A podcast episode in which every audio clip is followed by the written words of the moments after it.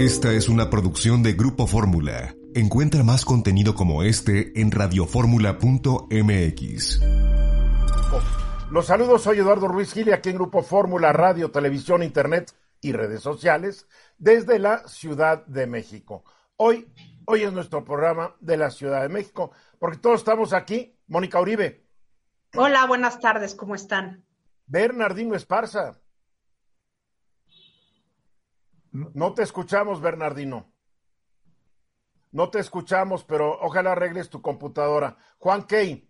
¿Qué tal? Buenas tardes, gusto en saludarles. Bienvenido, Eduardo. Gracias, y Venus Rey Jr. Hola, ¿cómo están todos? Un abrazo.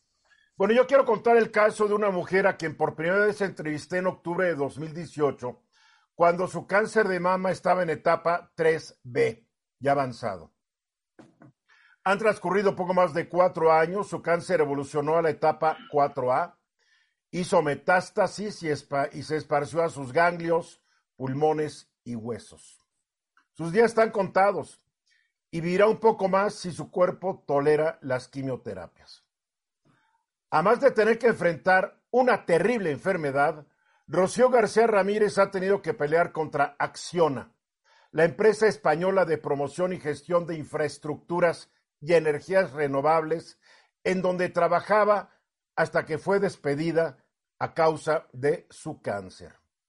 Yo le pedí a Rocío que me enviara su historia de una manera muy breve y esto es lo que ella escribió. En 2013 fui discriminada por tener cáncer de mama. Acciona me despidió al enterarse de mi enfermedad. Inició un juicio laboral y la Suprema Corte de Justicia le ordenó reinstalarme en mi empleo y pagarme los salarios caídos. A pesar de ello, se negó a hacerlo, con lo que perdí el derecho a la seguridad social y a una atención médica oportuna.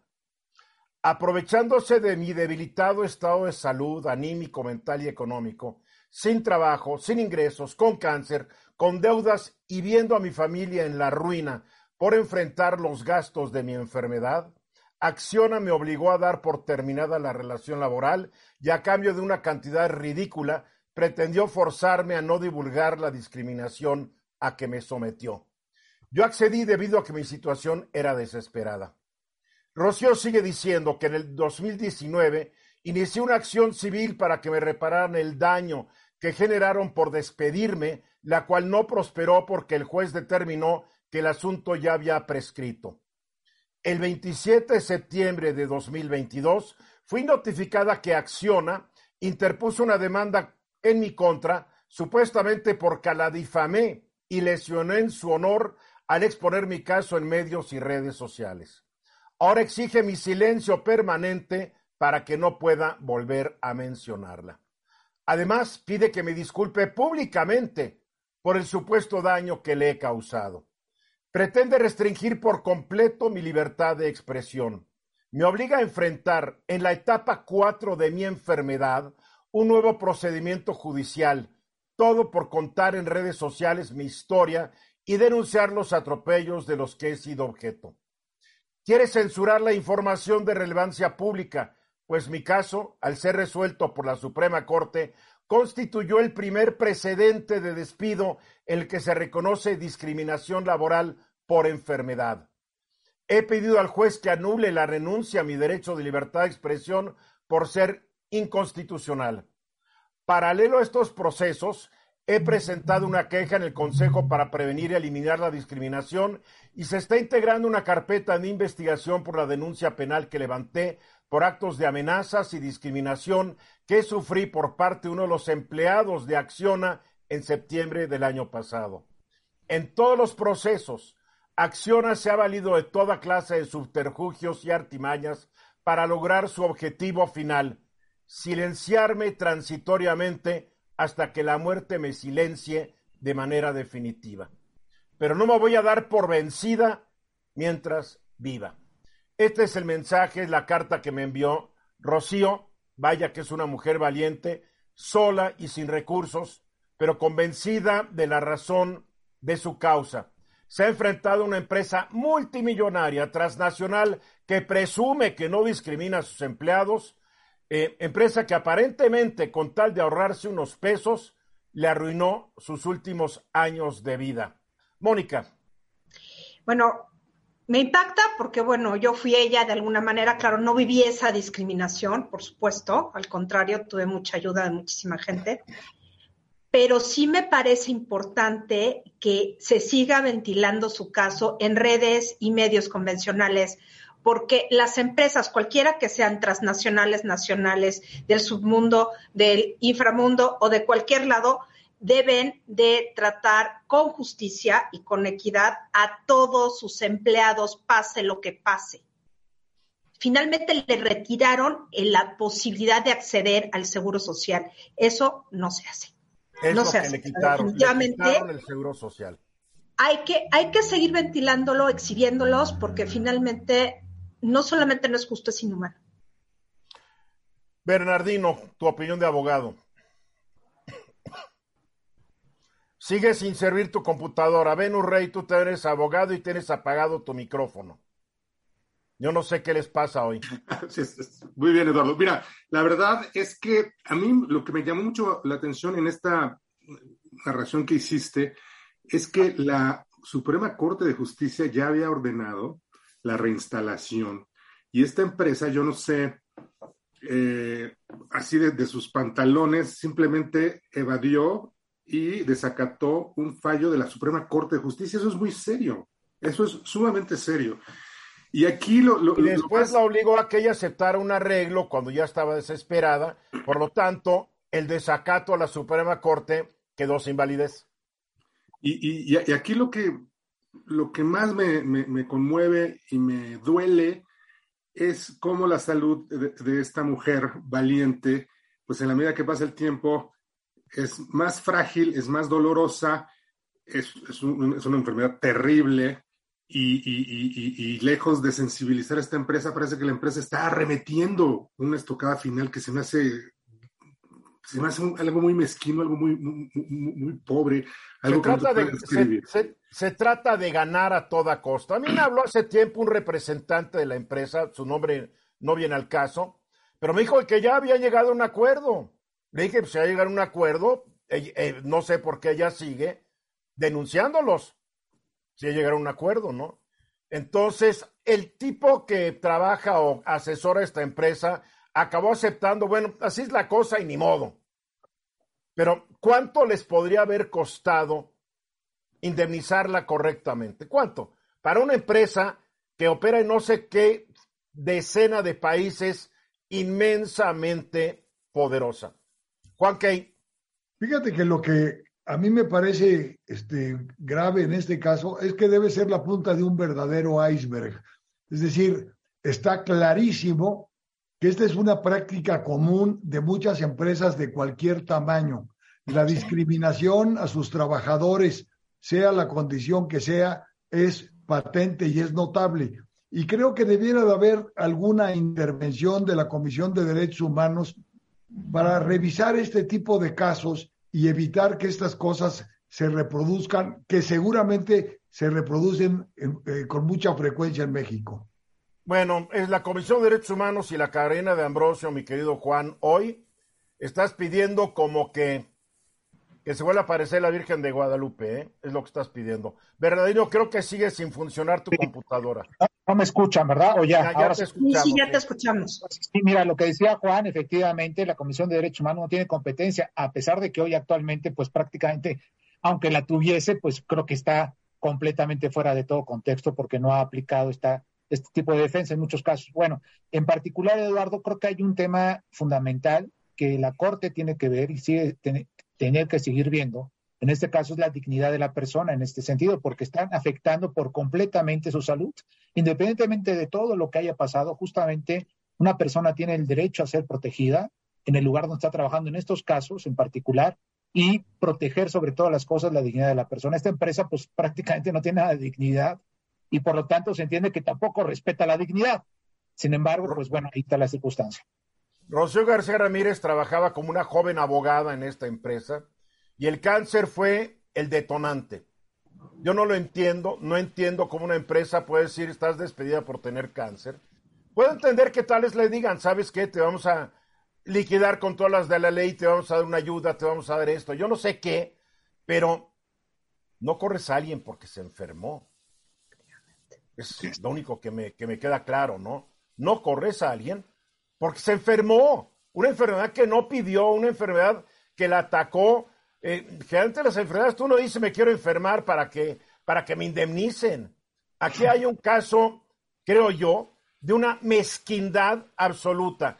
¿Y por qué después el presidente aprovecha muy bien para acusar a estas empresas extranjeras de que nos ven como sus nuevas colonias? Una actitud así de una empresa española, pues demuestra poca sensibilidad a una realidad mexicana. Es lo único que creo que queda claro. Vamos a los mensajes. Suerte, Rocío. 14 minutos faltan para que sea la hora. El Consejo Nacional de Evaluación, el Coneval, prestó un informe sobre la política de desarrollo social durante 2022.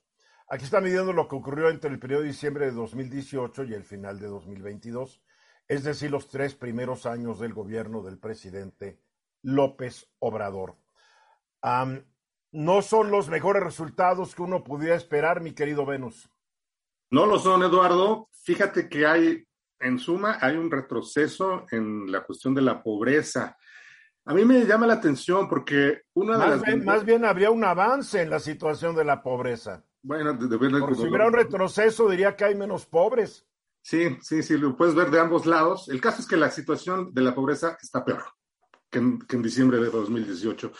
Lo cual me llama mucho la, la, atención porque una de las banderas centrales del presidente, y lo ha dicho desde que yo era jovencito, allá en los noventas, me acuerdo que lo decía, es primero los pobres, por el bien de todos, primero los pobres, y su gobierno y todo su actuar está orientado a ello.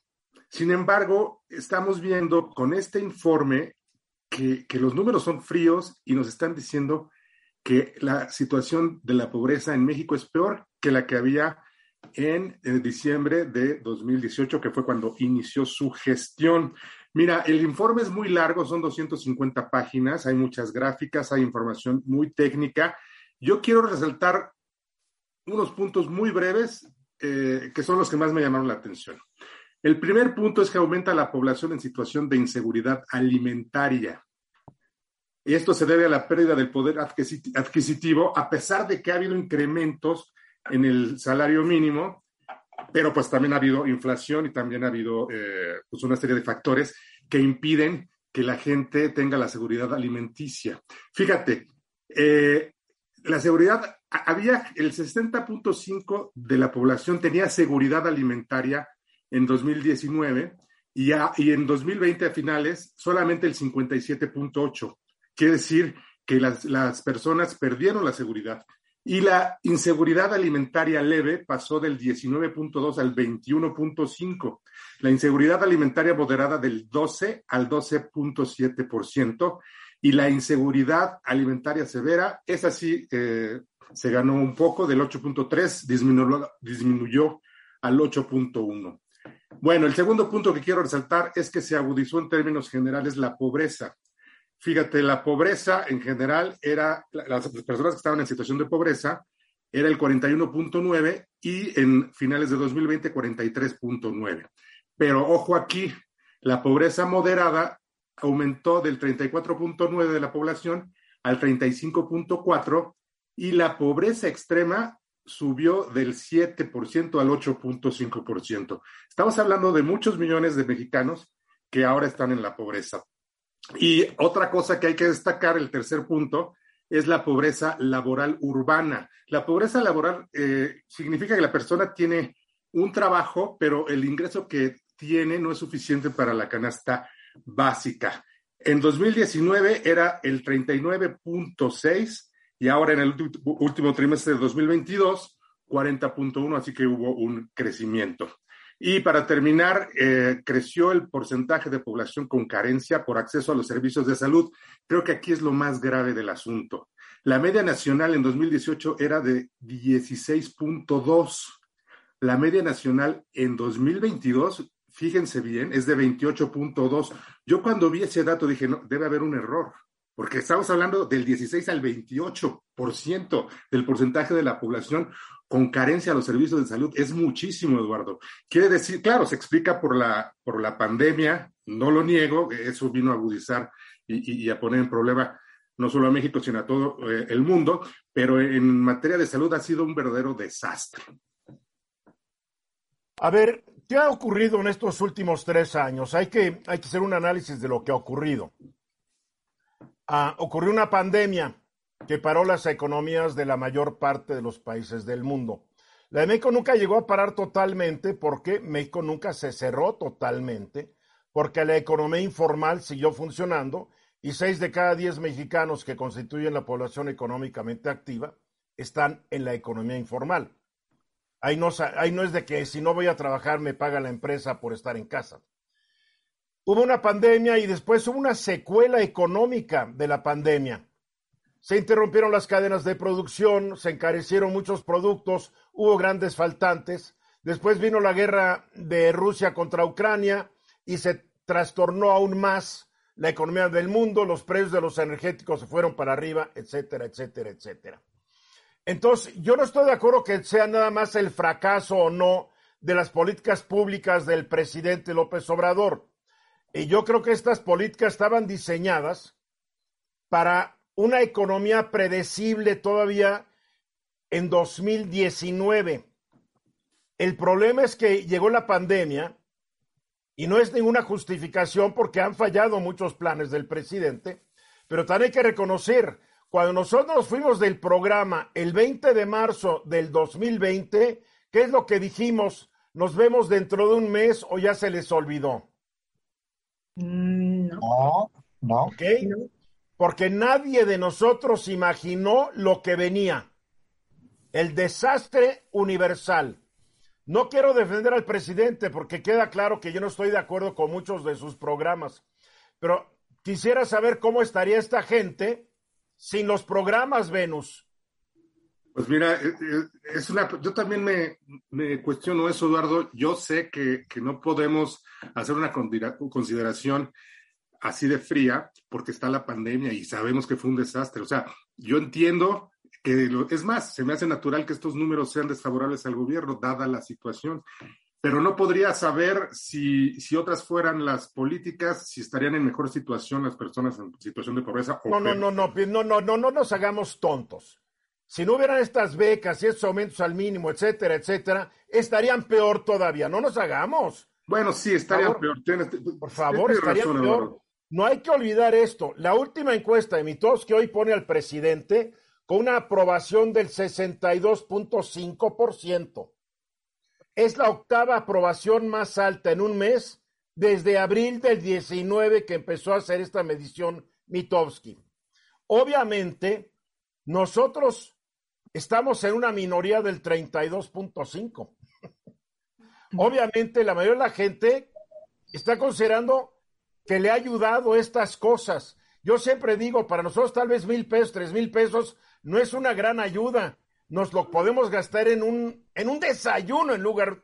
Pero para la gente que no tiene ingresos, mi querido Venus, la diferencia mil pesos más y ya se, la, la inflación se comió gran parte de esos ingresos extras porque la inflación más terrible ha sido la de los alimentos. Yo no quiero justificar al presidente, pero creo que el análisis tiene que hacerse considerando todo lo que ha ocurrido. Sí, y mira, enero del, del 20. Hay una cosa que te quiero decir antes de, que Mónica intervenga. Yo estoy de acuerdo, no estoy haciendo una crítica eh, del presidente, simplemente estoy poniendo los números y los números pues son esos, ¿no? Pero también, y lo he dicho aquí muchas veces, yo estoy de acuerdo, estoy de acuerdo con eh, los programas sociales del gobierno y me parece que son súper necesarios. Cuando la gente está a tal nivel de pobreza, el gobierno tiene que asistir, no hay de otra, le guste o no, a quien le guste o no le guste.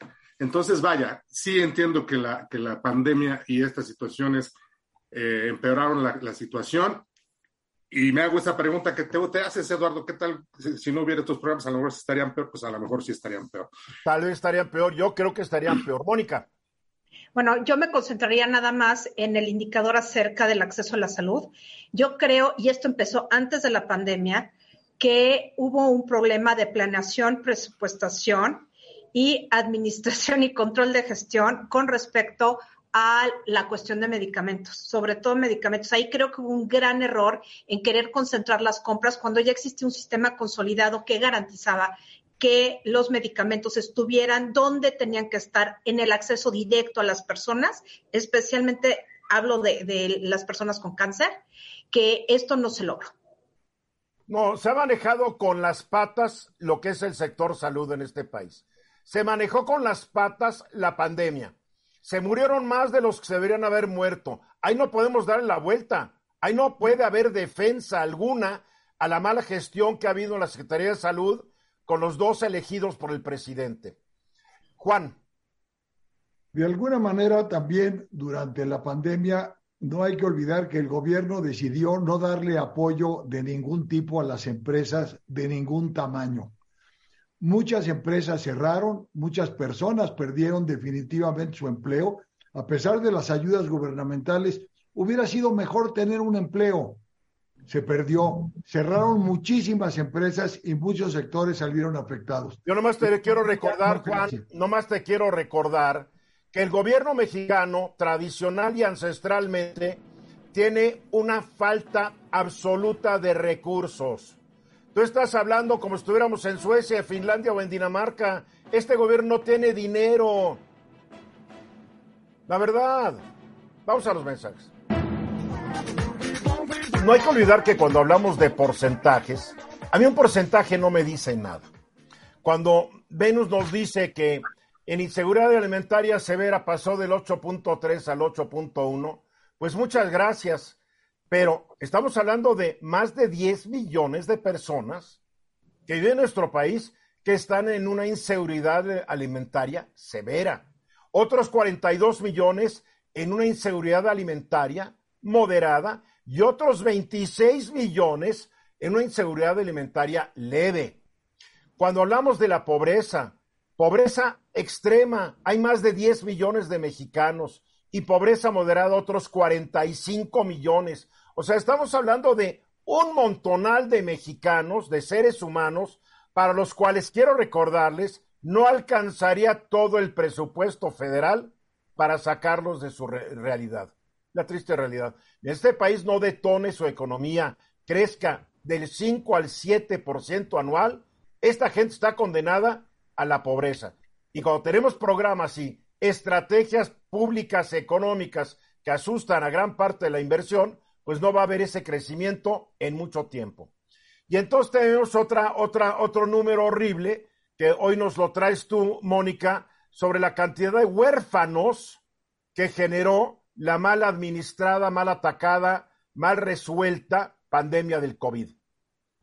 Sí, Eduardo, fíjate que acaba de sacar la dimensión pastoral familiar del episcopado, de la Conferencia del Episcopado Mexicano, acaba de sacar un reporte sobre las familias 2022. Este no solamente trae temas como los números de orfandad de la pandemia, sino lo que trataron de hacer en esta ocasión eh, este, sociólogos, bioeticistas y varios estudiosos del Centro de Estudios de Familia, Bioética y Sociedad, que está vinculado a los Legionarios de Cristo, eh, hizo todo este análisis que es muy interesante, porque el centro es la familia, para poner en claro que desde la visión de la Iglesia Católica, la familia es el, el núcleo de la sociedad, que de alguna manera sí lo es, la importancia que tiene y cómo sufrió en la pandemia. Estos son los datos del 2022. Nos dice que, bueno, que por efectos de la pandemia en salud, economía, educación y empleo, hay indicadores muy claros. En este momento tenemos 131.325 menores de edad que quedaron huérfanos de uno o de los dos progenitores. No se especifica cuántos son de los dos progenitores, pero sí al menos de uno. Otro, otro, este, otro dato interesante que no es exactamente igual, pero se pueden intercruzar estadísticamente, es que existen en este momento 141 mil menores que perdieron a su cuidador principal, que no necesariamente pudieron haber sido sus padres, sino la persona que se hizo cargo de ellos este, después de perder a sus padres. Entonces tenemos aquí más o menos un universo de 270 mil personas que no tienen un cuidador principal en este momento. A ver, ahora ya, ya, me hice bolas con tantos numeritos. Así pasa. Por, eso, ¿me puedes, a ver, ¿cuántos perdieron a su papá o a su mamá o a ambos? 131.325. ¿Y ahora quién perdió a quien los cuidaba? 141 mil. O sea que ¿cuántos niños están afectados? 270 mil en un, en un universo que puede ser que disminuyan porque puede ser que estas dos medidas confluyan estadísticamente. ¿Me explicó? yo tengo otro, oye, yo tengo otros datos. Yes. yo tengo otros datos.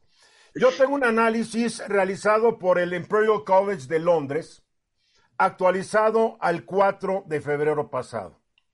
Dice que en México 216 mil niños perdieron a uno o ambos papás. Otros 320, 230 mil 200 niños perdieron a uno o dos de sus papás o a los abuelos que los cuidaban. Total, que en la cuenta del Imperial College son 319.300 niños mexicanos que perdieron a quien los cuidara, papá, mamá, abuelo, tío. Esto es un drama porque la pregunta que nos tenemos que hacer, ¿dónde están estos 319.300 niños? De acuerdo a mis datos, o los 200 pico mil tuyos, según tus datos. Porque el drama es dónde diablos están, quién los está cuidando, quién se encarga. El, drama es que finalmente estos niños están en riesgo de cualquier cosa, de cualquier cosa, desde trata, este, finalmente, bueno, pobreza alimentaria, falta de salud, este, atentados contra su dignidad como personas humanas, una serie de cosas. Estos niños están en riesgo. Y bueno, este estudio va más allá de lo de los niños. Nos habla de la familia como una red principal de apoyo que sí funcionó de alguna manera en tiempos de pandemia como un apoyo en donde finalmente mucha gente, la gran mayoría, pudo tener apoyo en la enfermedad. Eso es importante tomarlo en consideración.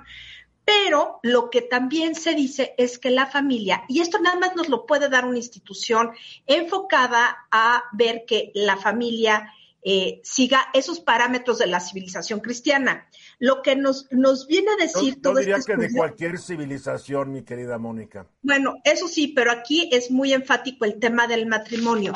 Unos datos muy, muy interesantes acerca de... Acuérdate que hay otras tres personas ahí, ¿eh? Sí, pero ahí les va otro dato muy interesante.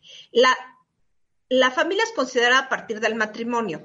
Lo que encontraron, unos datos interesantes, es que el, los matrimonios del año 2000 al 2020 descendieron de 60%, o sea, las personas, los, las personas se casaban, el 60% buscaban casarse, de la gente que se quería casar en pareja, el 60% se casaba civil y religiosamente.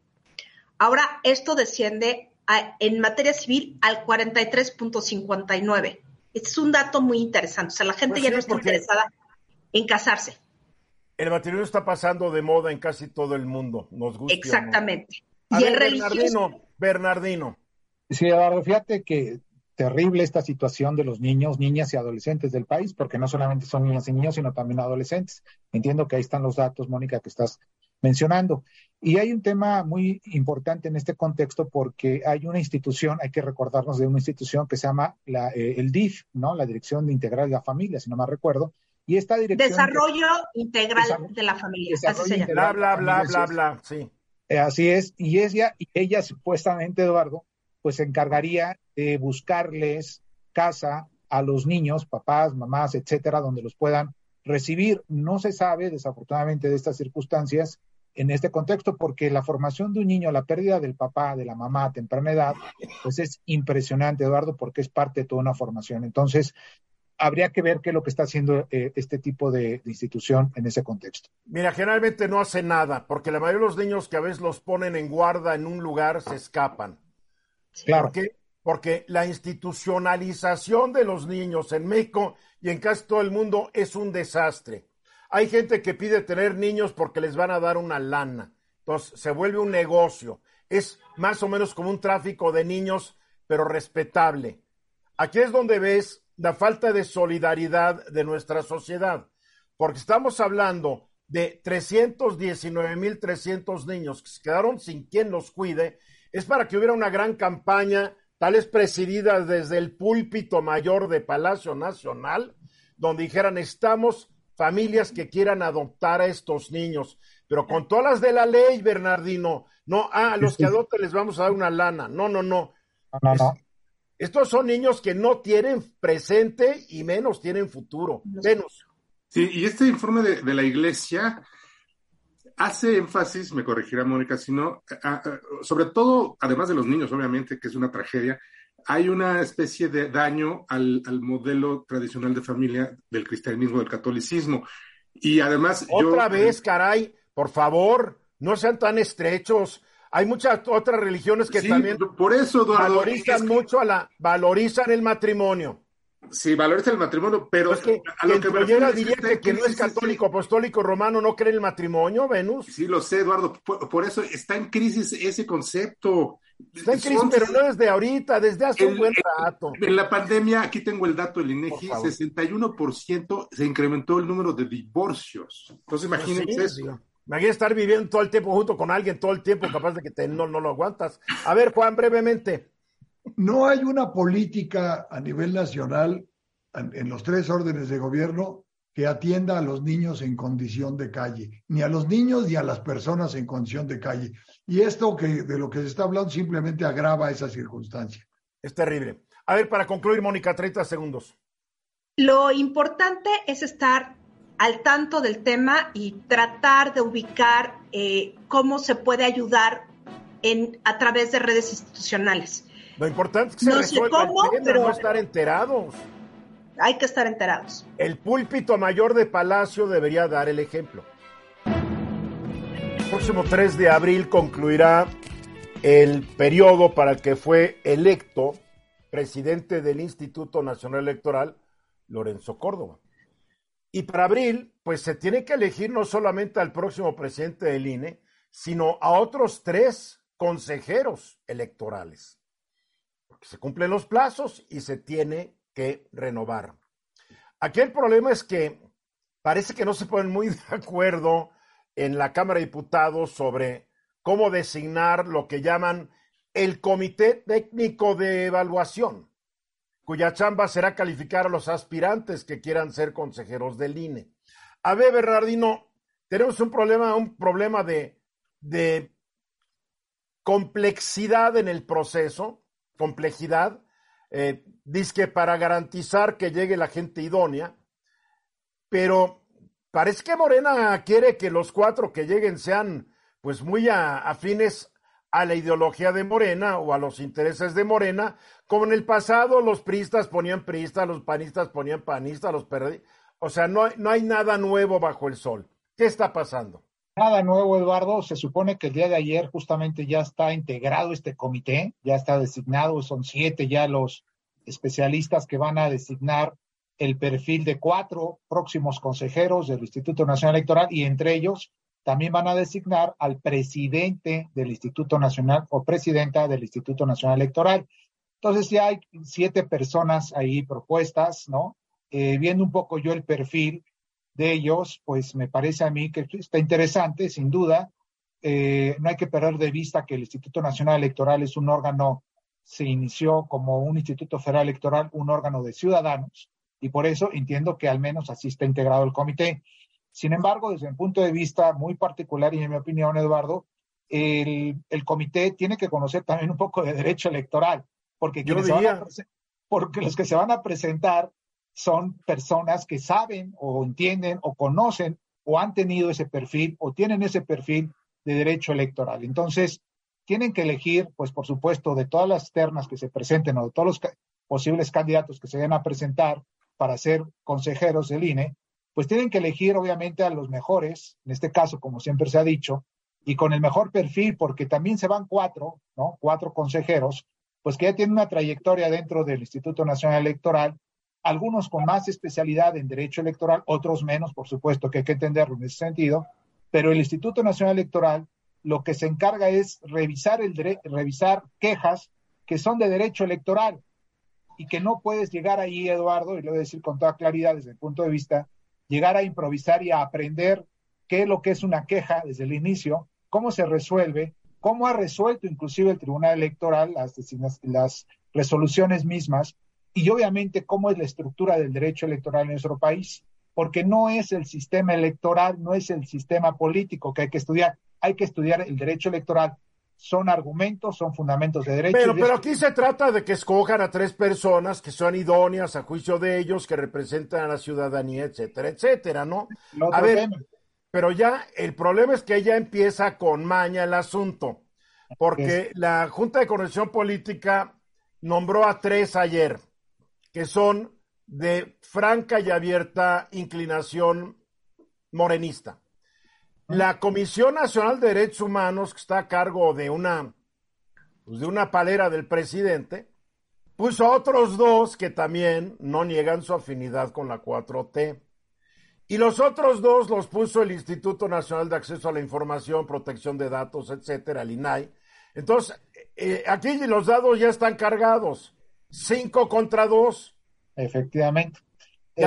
y está hecho y no se puede cambiar porque se hizo con las reglas del juego que todos los partidos en un momento aceptaron o no aceptaron cuando se aprobó la reforma electoral más reciente. Efectivamente, entonces está este integrado y justamente lo acabas de decir muy bien, Eduardo, cinco contra dos. Por más que estos dos, que son del Instituto, digamos, INAI, Instituto Nacional propuestos por el INAI, se opongan a, lo demás, pues va a haber mayoría, cinco votos a favor en contra de dos. Habría que ver cómo se presentan los perfiles, cuáles van a ser los exámenes que se les van a aplicar, cómo se van a entrevistar, porque tienen que ser entrevistas públicas, cómo se van a desarrollar y bajo qué contexto, parámetros van a, a tomar a los mejores perfiles para que estén en el Instituto Nacional Electoral. Ya lo estaremos viendo más adelante. Pues no, no hay sorpresa, realmente no hay sorpresas. Mónica. Coincido con Eduardo, no hay sorpresa. Lo que sí es que es una de las cuestiones que más van a complicar todo el tema de la reforma Plan B y van a complicarlo para mal, porque finalmente eh, la instrumentación de la reforma, cualquiera que sea la reforma, va a correr a cargo de personas que claramente tienen una identidad partidaria y una afiliación. Entonces, esto de le, resta autonomía al INE y eso es muy peligroso. Pero siempre ha sido lo mismo, Mónica, siempre ha sido igual. Ha habido consejeros pro PAN, consejeros pro PRI, consejeros pro PRD. ¿Cuál es la y, y no y antes que se repartían por cuotas? según la cantidad de que tuvieras en la Cámara de Diputados, era la cantidad que ibas a tener de, consejeros. Pero eran pro, pro, lo que fuera institucional, ahora es pro persona. Es lo que me ah, parece más grave. yo creo que es la misma gata revolcada. A ver, Venus. Hay dos cosas. Es que es tan simple como eso. Como ellos tienen la mayoría y tienen el poder para hacerlo, lo, lo, lo, hacen. Si, el, si la mayoría y el poder para hacerlo lo tuviera el PAN o el PRI, lo harían. Entonces, exactamente. Ahora, yo nada más quiero apuntar una incongruencia del pensamiento morenista. Eso es porque todo el ataque hacia el INE por parte del presidente y de los morenistas está basado en que es una institución que entorpece la democracia y que obedece a cuotas de partidos. Lo que están haciendo ellos es exactamente lo mismo. O sea, critican la cuota de partidos en el reflejada en la integración del INE, pero ellos están asegurando todo para tener a sus eh, alfiles o a, sus piezas de ajedrez ahí dentro. Entonces eso es incongruente, ¿no? Yo creo que es bien congruente, por favor. Ah, bueno, o sea, es incongruente entre lo que ellos dicen y lo que ellos hacen. Ahora, para tener el poder, pues claro que ese es el. Pero han sido igualitos los demás, por favor. igualitos. igualitos. A ver, Juan. Se supone que deben de tener una formación en derecho electoral que no acreditan. No, no, no se supone, perdóname, eso no es un requisito. Ok. No es un requisito este, ser ciudadano de tal edad para arriba y se acabó. Pero preferentemente que tengan el conocimiento en materia de derecho electoral. Pero no, obliga, pero no obligatoriamente. No obligatorio, es distinto. Preferentemente. Este, no, no, es un requisito. A mí me llama la atención por qué la oposición se abstuvo. Eso es algo que me gustaría que él me contestara. Se abstuvo para, que, a ver, tu versión, Bernardino. No, dice, eh, eh, se abstuvo para designar a los tres, a los tres eh, miembros del comité que vienen de la Junta de Coordinación Política, que fueron designados el día de ayer, propuesto justamente por los diputados. En esa abstención, digamos, nos vemos, no participamos en eso porque se entiende que pues prácticamente tienen alguna algún interés, digamos, en este caso del partido Morena, ¿no? Estos tres. Se abstuvieron porque les pasaron encima. No, porque yo creo que ya dijeron que siga el trámite, porque, o sea, es estéril estar peleando cuando tienes la minoría, mi querido Juan. Entonces, se trata de avanzar en esto, o vamos a llegar a abrir y no va a haber consejeros. Sí, no va a haber consejeros y, y la reforma en proceso, ¿no? La, la reforma del proceso electoral o esperando que la Corte declare inconstitucionales las propuestas. Nada, esto no tiene que ver nada con la Corte. Nada. La, Corte en esto no se va a meter porque no ha habido, que yo sepa, ninguna violación a la ley ni a la Constitución, Bernardino. No, no, por lo pronto no, Eduardo. Ahorita todavía no están ni siquiera promulgadas las cuatro leyes que están en, la Cámara de Senadores. Hay que esperar a que se publiquen y posterior a eso entonces podrán venir si es, si es así, si lo decide la oposición en su caso, las demandas de inconstitucionalidad, controversias, todo esto, ¿no? Este, lo cierto, Eduardo, es que eh, hay que decir algo también, si no, no, no, si no nombran o no logran los consensos, se va a una tómbola, ¿no? Esta parte se eligen ahí, se sacan a todos, y si no, pues obviamente también, en su caso, dice el proceso, la Suprema Corte tendrá que intervenir en la designación. El hecho es que tienen que estar ya designados para el mes de abril como tú lo comentabas al inicio, el 3 de abril ya tienen que estar integrados porque es un consejo de 11 y no de 7 en este, en este sentido. Ahora, pero a ver rápidamente cómo funciona la famosa tómbola. La verdad es que no lo sé, Eduardo, eso sí no lo sé porque nunca lo he visto, ¿no? No sé, me supongo que van a echar... Pero, pero, está señalada en la ley. Sí, es una tómbola, Eduardo, pero tú qué, o qué entendemos por tómbola. Yo, yo quiero entender qué es una tómbola. Eh, entiendo que el partido Morena para hacer la designación de sus dirigentes lo hacen por tómbolas, inclusive también. Pero nunca he estado en un proceso, lo he de decir, lo he de confesar, en ese sentido de cómo se hace esa tómbola y qué se introduce en esa tómbola para poder designar a uno de los, de los eh, dirigentes, en este caso de los propios consejeros. ¿no? Habría que ver cómo es. Ahí te lo encargo, porque seguramente está en el código electoral. En la ley, eh, no, habría que verlo, sí. Eh, está, está marcado en la ley electoral porque es un procedimiento del que se habla y el cual hay que seguir. Nunca se ha hecho y creo que la oposición no quiere caer en eso y también por eso dijo adelante y vamos a seguir a lo que sea y vámonos. La designación. Muy bien, pues está el asunto.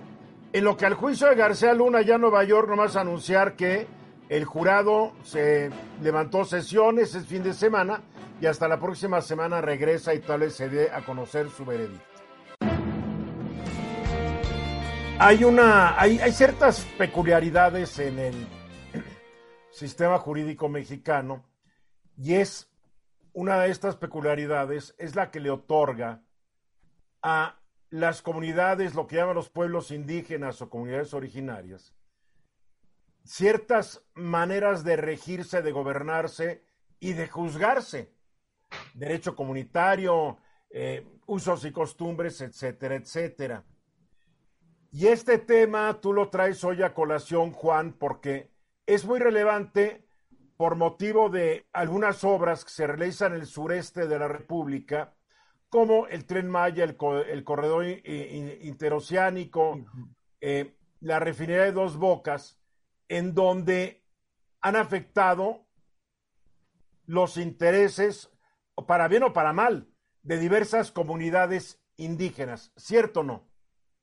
Es correcto, Eduardo. Mira, eh, en teoría hay una, en el artículo número 2 de la Constitución está establecido el derecho a esas consultas. Y hay convenios internacionales que favorecen a los pueblos originarios, a los pueblos indígenas, para que siempre que se va a tomar una decisión respecto a un proyecto de inversión o actos administrativos, los pueblos afectados, como dices, para bien o para mal, sean consultados en los términos de los proyectos que se van a realizar y se pueda determinar el impacto que va a tener la realización de los proyectos en las comunidades y en el sitio donde están asentadas. Ahora, no podemos olvidar que yo diría desde siempre los derechos de las comunidades indígenas y pueblos originarios han sido violentados. Es decir, esto no tiene nada que ver nada más con las obras actuales. Lo señalo con las obras actuales porque el, presidente siempre se comprometió a ser respetuoso de los resultados de las consultas a los pueblos originarios. Los gobiernos anteriores nunca se comprometieron a eso y por lo tanto siempre desconocimos cuál era el impacto de la construcción de una autopista o de una vía férrea o de un puerto en términos de la afectación a los intereses de las comunidades.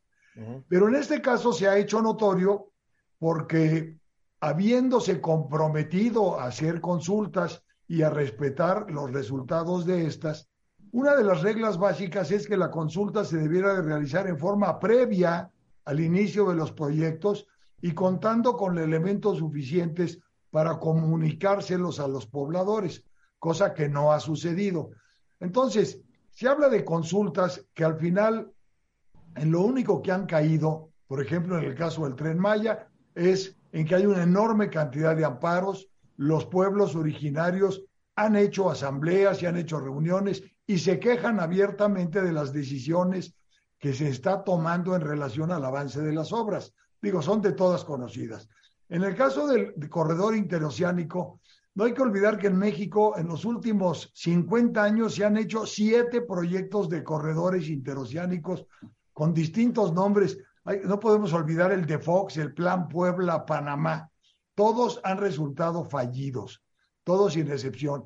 Y en todos los casos las comunidades y los pueblos originarios se han opuesto al desarrollo de esos proyectos argumentando, entre otras cosas, que solo favorecen a los intereses extranjeros, no olvidando que es una zona, el, el istmo de Tehuantepec, una zona de una gran biodiversidad, de una gran cantidad de bosques y selvas, que los indígenas, por supuesto, o poblaciones originarias, intentan proteger porque viven eh, de, acuerdo a ese entorno.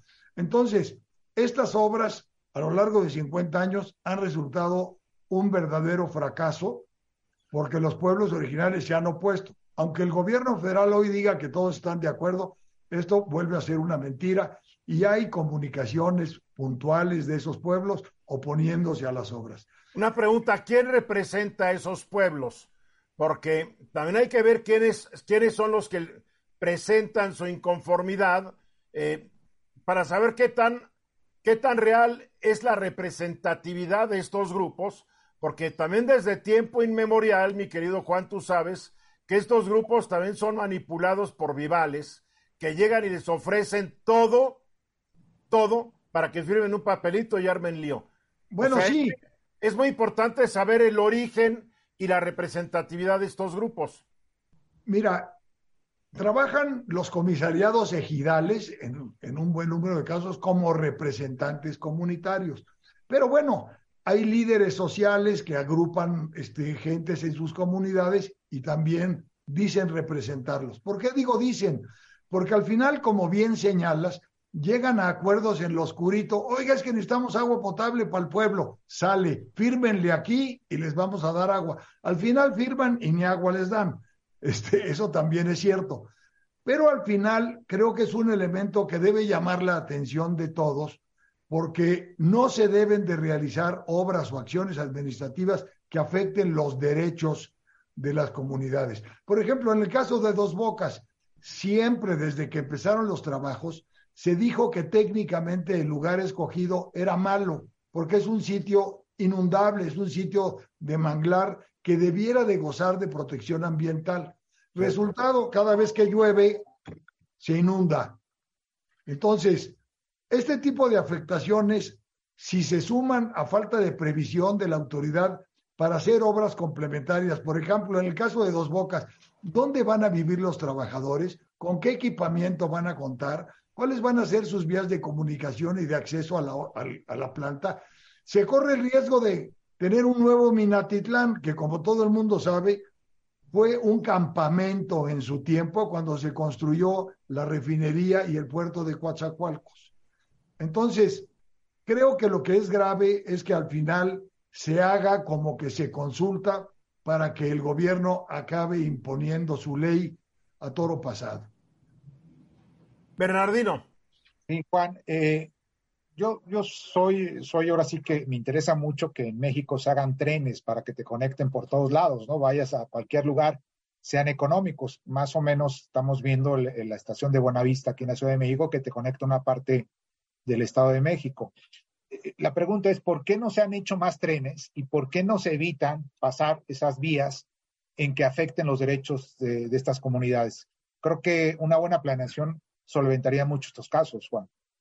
Sí, mira, no hay que olvidar que México, después de este, la salida de Porfirio Díaz, que es el, que, el presidente que más vías férreas construyó en la historia de México, con más de 15 mil kilómetros, fue sustituyendo las vías férreas por carreteras, copiando el modelo americano.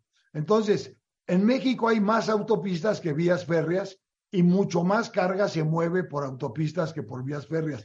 y no solamente era imitar el, ejemplo americano, la gran cantidad de transportistas eran grandes e importantes funcionarios públicos. Había transportistas que eran diputados, que eran senadores, que siempre evitaron que en México se desarrollara el ferrocarril porque iba en contra de su negocio de transportista e iba contra el negocio de los constructores de las compañías constructoras de carreteras, que curiosamente también estaban ligadas a intereses políticos. Bueno, pues esa es la respuesta, Eduardo. Y en México las vías férreas cayeron en desgracia, a pesar de que es el transporte más barato que hay para la carga y el más recomendable desde el punto de vista de plataformas logísticas para llegar a todos los puertos del país. Por supuesto, es una desgracia. Mónica. Bueno, aquí hay también un punto, ¿no? La, visión de que la revolución se había hecho en tren y que qué tal si había otra revolución y se volvía a hacer en ferrocarril. Eso también era como el pretexto ideológico. Pero aquí yo tengo una pregunta eh, que, que, igual Juan me la puede responder más allá de lo político, sino en lo técnico.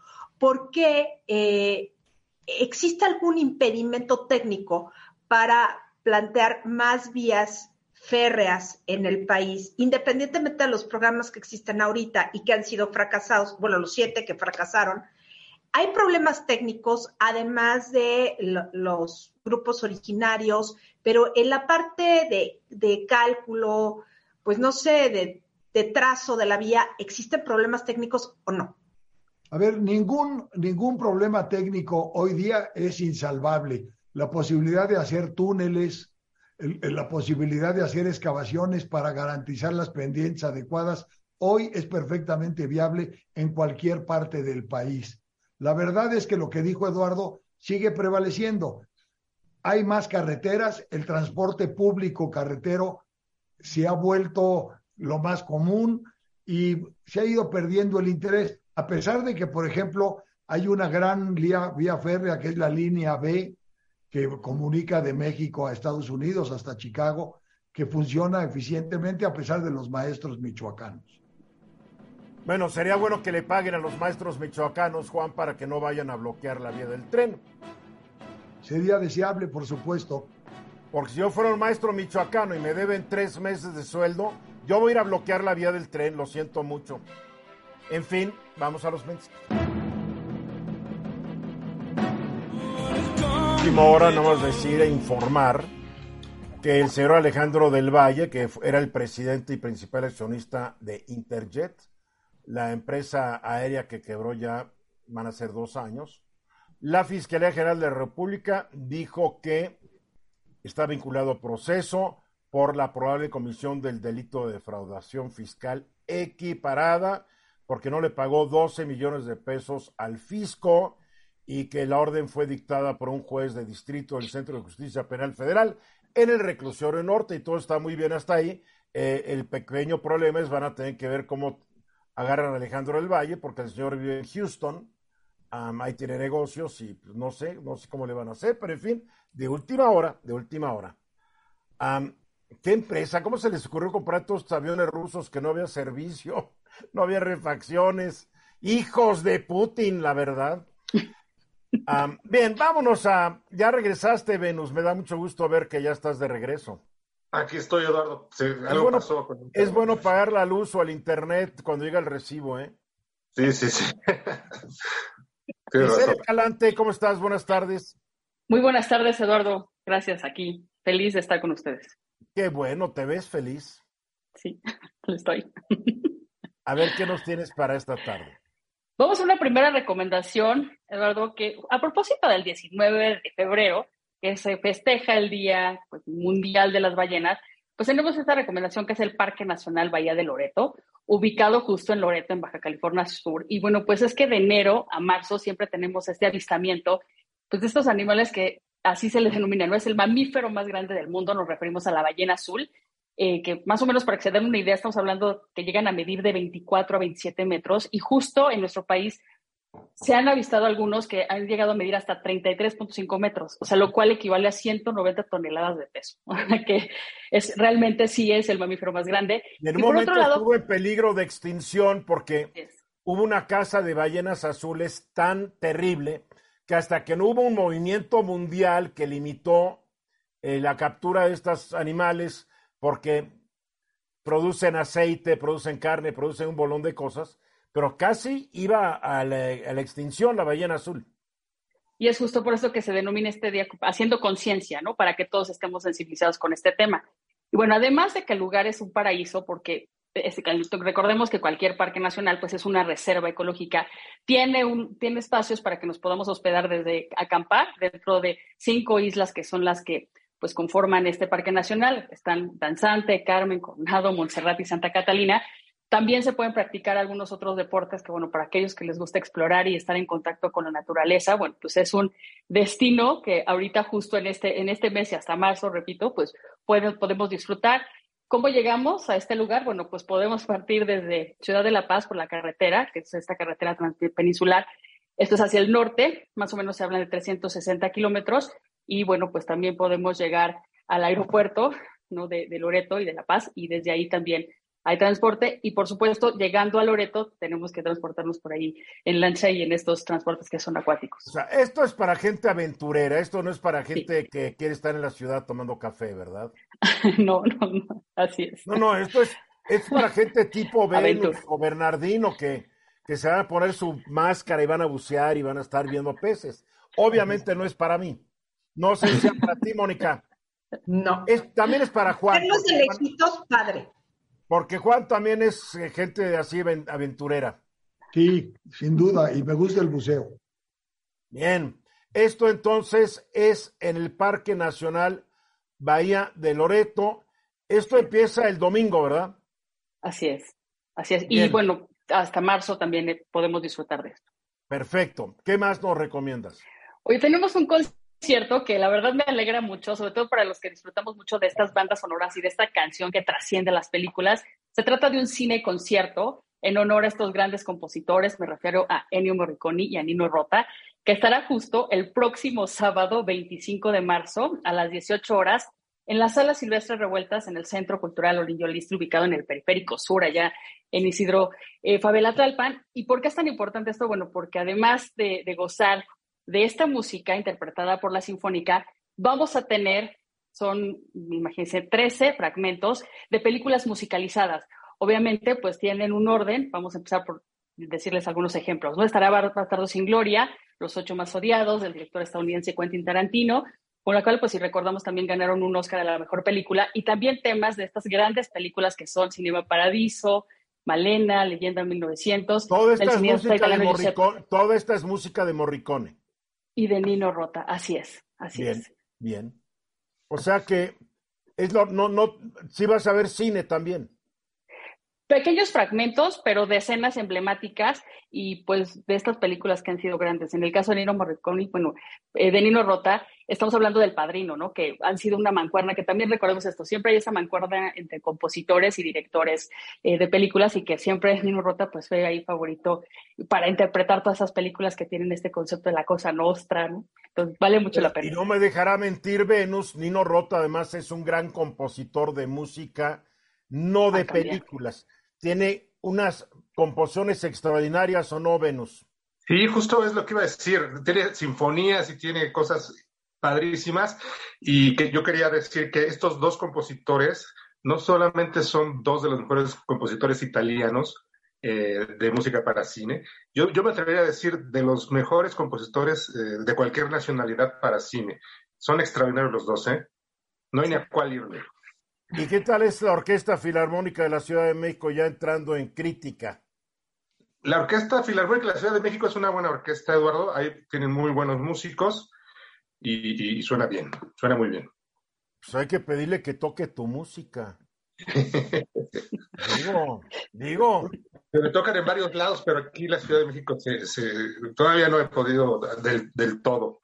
Pero Bien, ya sabes, uno, nunca es profeta en su tierra, mi querido Venus.